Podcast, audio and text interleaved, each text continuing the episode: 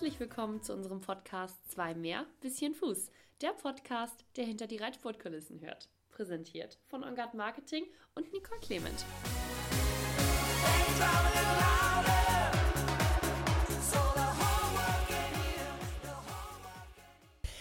Herzlich willkommen zu einer neuen Podcast-Folge unseres Podcasts Zwei mehr bisschen Fuß. Paderborn ist ja nun schon ein wenig her und da unsere Munich Indoors in diesem Jahr leider verschoben werden müssen, müssen wir bis zu unserem nächsten Event noch ein wenig länger warten und von den schönen Erinnerungen aus Paderborn zehren.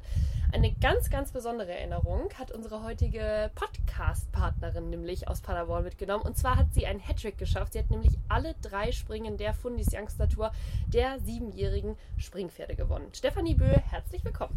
Herzlichen Dank.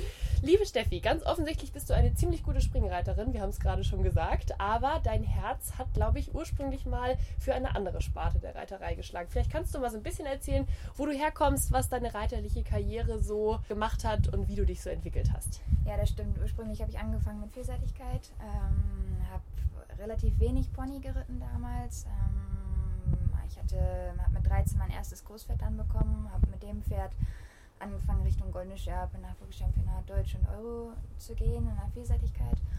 Ähm, komme ganz ursprünglich aus Stade, bin da geboren, bin da aufgewachsen. Dann bin ich nach Lumülen gegangen, habe dort meine Ausbildung gemacht ähm, zur Bereiterin ans AZL bei Klaus Erhorn, habe da drei Jahre Ausbildung gemacht, bin dann von dort aus nach Warndorf gegangen zur Bundeswehr-Sportschule. Da zwei Jahre Sportsoldat gemacht in Warndorf.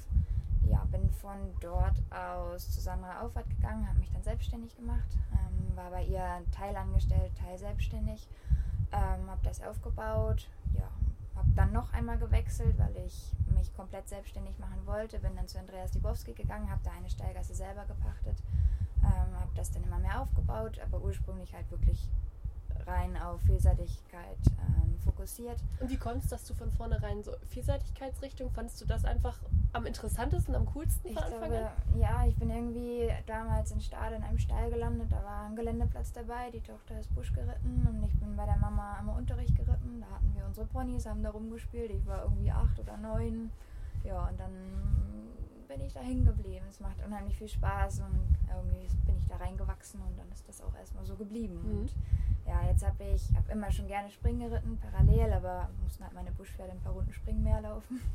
Und dann habe ich jetzt vor vier Jahren das Ganze mit meinem Freund zusammengelegt. Der ist Besitzer einiger unserer Pferde und hat irgendwie am Ende ein paar mehr Springpferde gehabt. Ja, so ist das mit dem Springreiten immer mehr geworden. Mhm. Und seit wie langer Zeit machst du das jetzt so intensiv, dass du wirklich springst? Also ehrlich gesagt habe ich, ja, seit ich mit ihm das zusammenzulegen, ähm, das ist halt seit vier Jahren haben wir das aufgebaut. Er hat ein paar Springpferde mitgebracht in unser ganzes Geschäft sozusagen. Dann habe hab ich mit denen angefangen. Dass das jetzt so richtig intensiv ist, ist eigentlich ja, so seit zwei Jahren ungefähr. Mhm. Seit die beiden guten, die wir haben, ein bisschen mehr laufen konnten. Ja. Ein bisschen größere Turniere gehen konnten und dann habe ich angefangen. Und wie ist es jetzt? Ähm, schlägt dein Herz dann mehr für die Vielseitigkeit im Moment oder mehr für Springen? Schwer zu sagen. Ich glaube wirklich für beides gleich doll. Also ich reite unheimlich gerne springen, ähm, aber auch Vielseitigkeit macht mir nach wie vor unheimlich viel Spaß. Das ist halt mit dem Sport alles viel, viel aufwendiger, viel zeitintensiver und du musst schon richtig, also passendes Pferd für diese Sport, halt für diese Sparte haben. Ja, und im Moment äh, haben wir irgendwie mehr Springpferde und ein bisschen weniger Vielseitigkeitspferde. Deswegen bin ich jetzt im Moment mehr im Springen unterwegs, aber ich versuche das Balance zu halten mhm. und beides zu machen. Was ist denn ein passendes Pferd für Vielseitigkeit oder Springen? Also ich würde sagen, klar, ein bisschen abstammungstechnisch natürlich auch, aber wenn man dann irgendwann, wenn das Pferd vier oder fünf ist, woran merkst du dann, in welche, in welche Richtung sich das Pferd besser entwickelt? Also, wie ich schon gesagt habe, was du eben meintest mit Abstammung ist unheimlich wichtig bei den Vielseitigkeitspferden, dass die ein bisschen Blut drin haben, dass die einfach ein bisschen nicht diese schweren Modelle sind, ähm, sondern ein bisschen leichtere Pferde, weil die einfach viel mehr galoppieren müssen, mehr Meter müssen. Ähm, gut, am Ende, wenn die vier-, fünfjährig kommen, ist das immer noch etwas schwieriger zu sagen, ob sie nachher wirklich für den größeren Sport in der Vielseitigkeit mm, geeignet sind als beim Springen, glaube ich, weil du, das ist gar nicht, dass du immer einen brauchst, der unendlich viel Vermögen hat und das letzte springt im Busch, sondern mehr, dass die Einstellung stimmt, dass die ja am Ende das alles angreifen. Also du kannst beim Vielseitigkeitspferd mehr vielleicht auch aus einem, der gar nicht das letzte Vermögen hat, nachher ein Top-Pferd machen, weil die Einstellung stimmt. Die müssen, gut, die müssen sich auch ein bisschen bewegen können, da wir auch Dressur haben am Anfang. Ähm, das ist halt, ja, einfach eine ganz andere Art, eine ganz andere Sparte. Die dürfen am Ende, die müssen gut springen, aber sie dürfen auch nicht zu doll springen, mhm. sie müssen ein bisschen galoppieren können. Also das ist, ja, ja. einfach anders. Und das Pferd, was du da in Paderborn dabei hattest, Granate heißt sie, mhm. glaube ich. Ist das eins von den Pferden, was dir und deinem Freund zusammengehört? Nee, nein, das gehört anderen Besitzern. Ähm, die haben bei mir vier Pferde im Stall stehen. Die züchten eigentlich ursprünglich auch Vielseitigkeitspferde. Die sind auch Züchter von P, die vor zwei Jahren mit Ingrid Klimke Weltmeisterin wurde in Lyon ist auch von denen und auch Granate sollte ursprünglich mal Vielseitigkeitswert werden. Mit dir zusammen? Mm, ja, das war der Plan am Anfang, aber die ist echt unheimlich vorsichtig und dann haben wir gesagt, okay, ich glaube, die zum Beispiel zeigte, dass sie Springen besser aufgehoben mhm. ist als im Busch, was am Ende, glaube ich, eine gute Entscheidung war. Wobei, da, die hat nämlich auch mütterlicherseits ziemlich viel Blut mit drin, Heraldik ist da drin, deswegen war halt der ursprüngliche Plan, dass sie in die Vielseitigkeit geht. Aber und habt ihr es äh, probiert oder hast ja, du es probiert mit dem Pferd auch? Wir haben es probiert. Also die, wir haben am Anfang angefangen mit Busch. Ähm, aber wie gesagt, sie war halt unheimlich vorsichtig. Und normal, wenn du mal eine Hecke hast oder so, dann müssen die schon mal ein bisschen da durchwischen. Und die ist jedes Mal, ich weiß nicht wie hoch über diese, das war einfach zu doll, ja. zu vorsichtig. Und dann haben wir gesagt, Macht ja aber auch einen prima Job als Springpferd, haben wir jetzt ja. gesehen. du hast vorhin gesagt, ähm, Vielseitigkeit ist sehr, sehr zeitaufwendig. Was ist an dem Sport so zeitaufwendig? Wenn man nicht aus dem Sport kommt, so wie ich zum Beispiel, dann weiß man gar nicht so genau, okay, man hat drei Disziplinen, ja, aber was ist denn der Zeitfresser bei diesem Sport? Du musst unheimlich viel Konditionstraining machen. Und normalerweise, wenn du nachher die größeren Prüfungen hast, dann reitest du die eigentlich auch zweimal am Tag. Du musst halt sehen, dass die eine unheimliche Grundausdauer haben, also viel Basisarbeit, viel ja, galoppieren können, dass das nachher nicht so an den Pferden zerrt, wenn die eine Prüfung laufen. Und dadurch ist das einfach aufwendig. Du musst an den Berg gehen und galoppieren.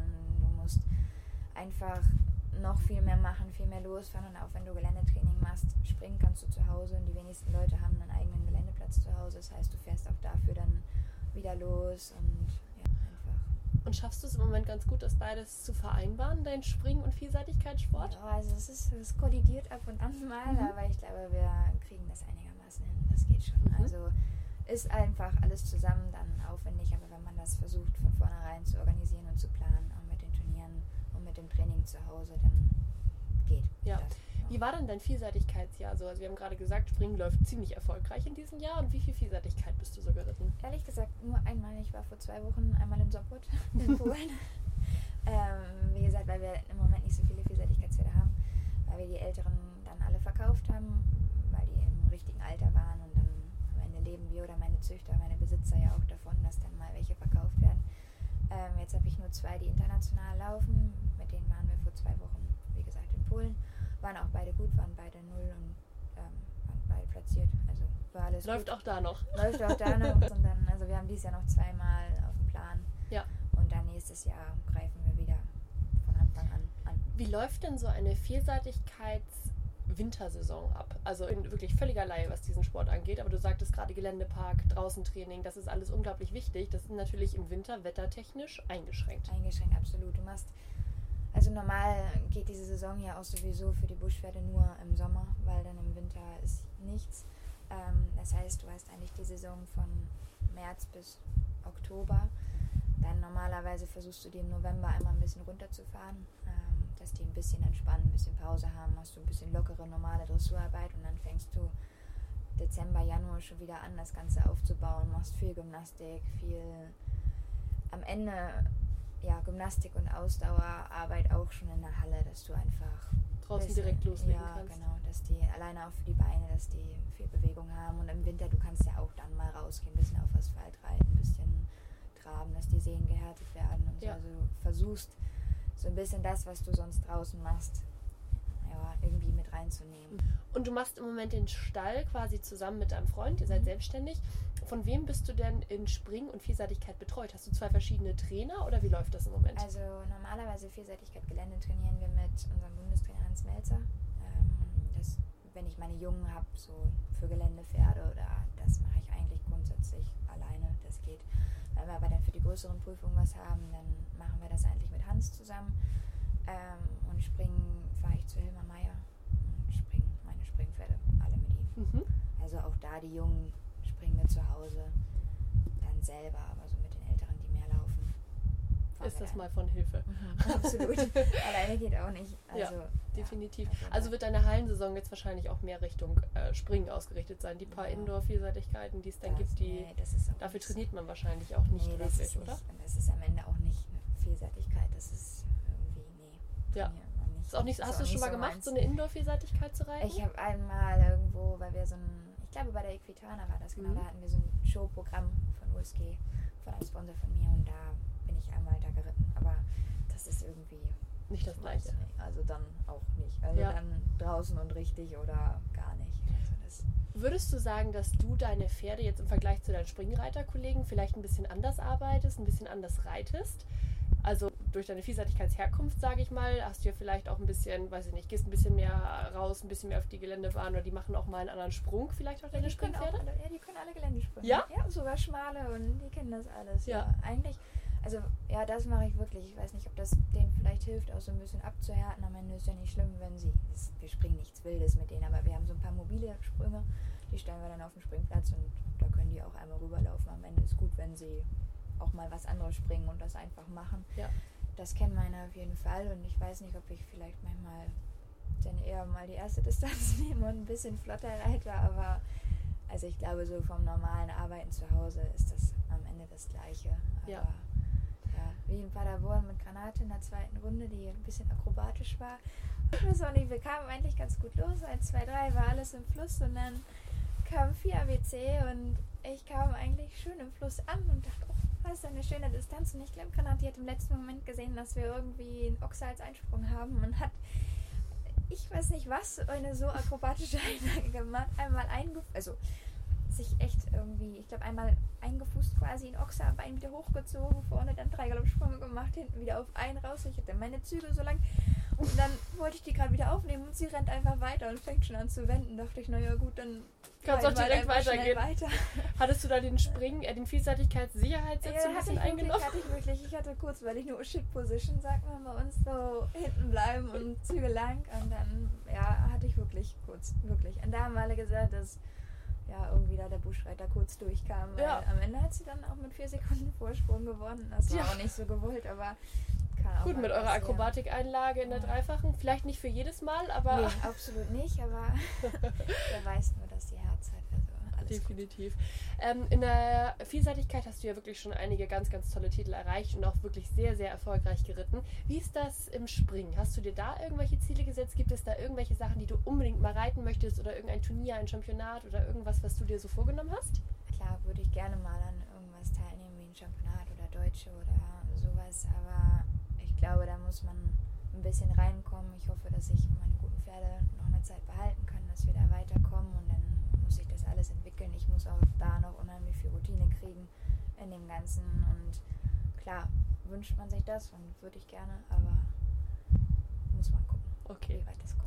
Alles klar. Dann wünschen wir dir dabei ganz, ganz viel Erfolg. Natürlich eine ganz erfolgreiche Hallensaison. Dankeschön. Ja, und ähm, auf dass wir dich dann im Springen auch bald auf den ganz großen Turnieren sehen. Vielen Dank. Dankeschön.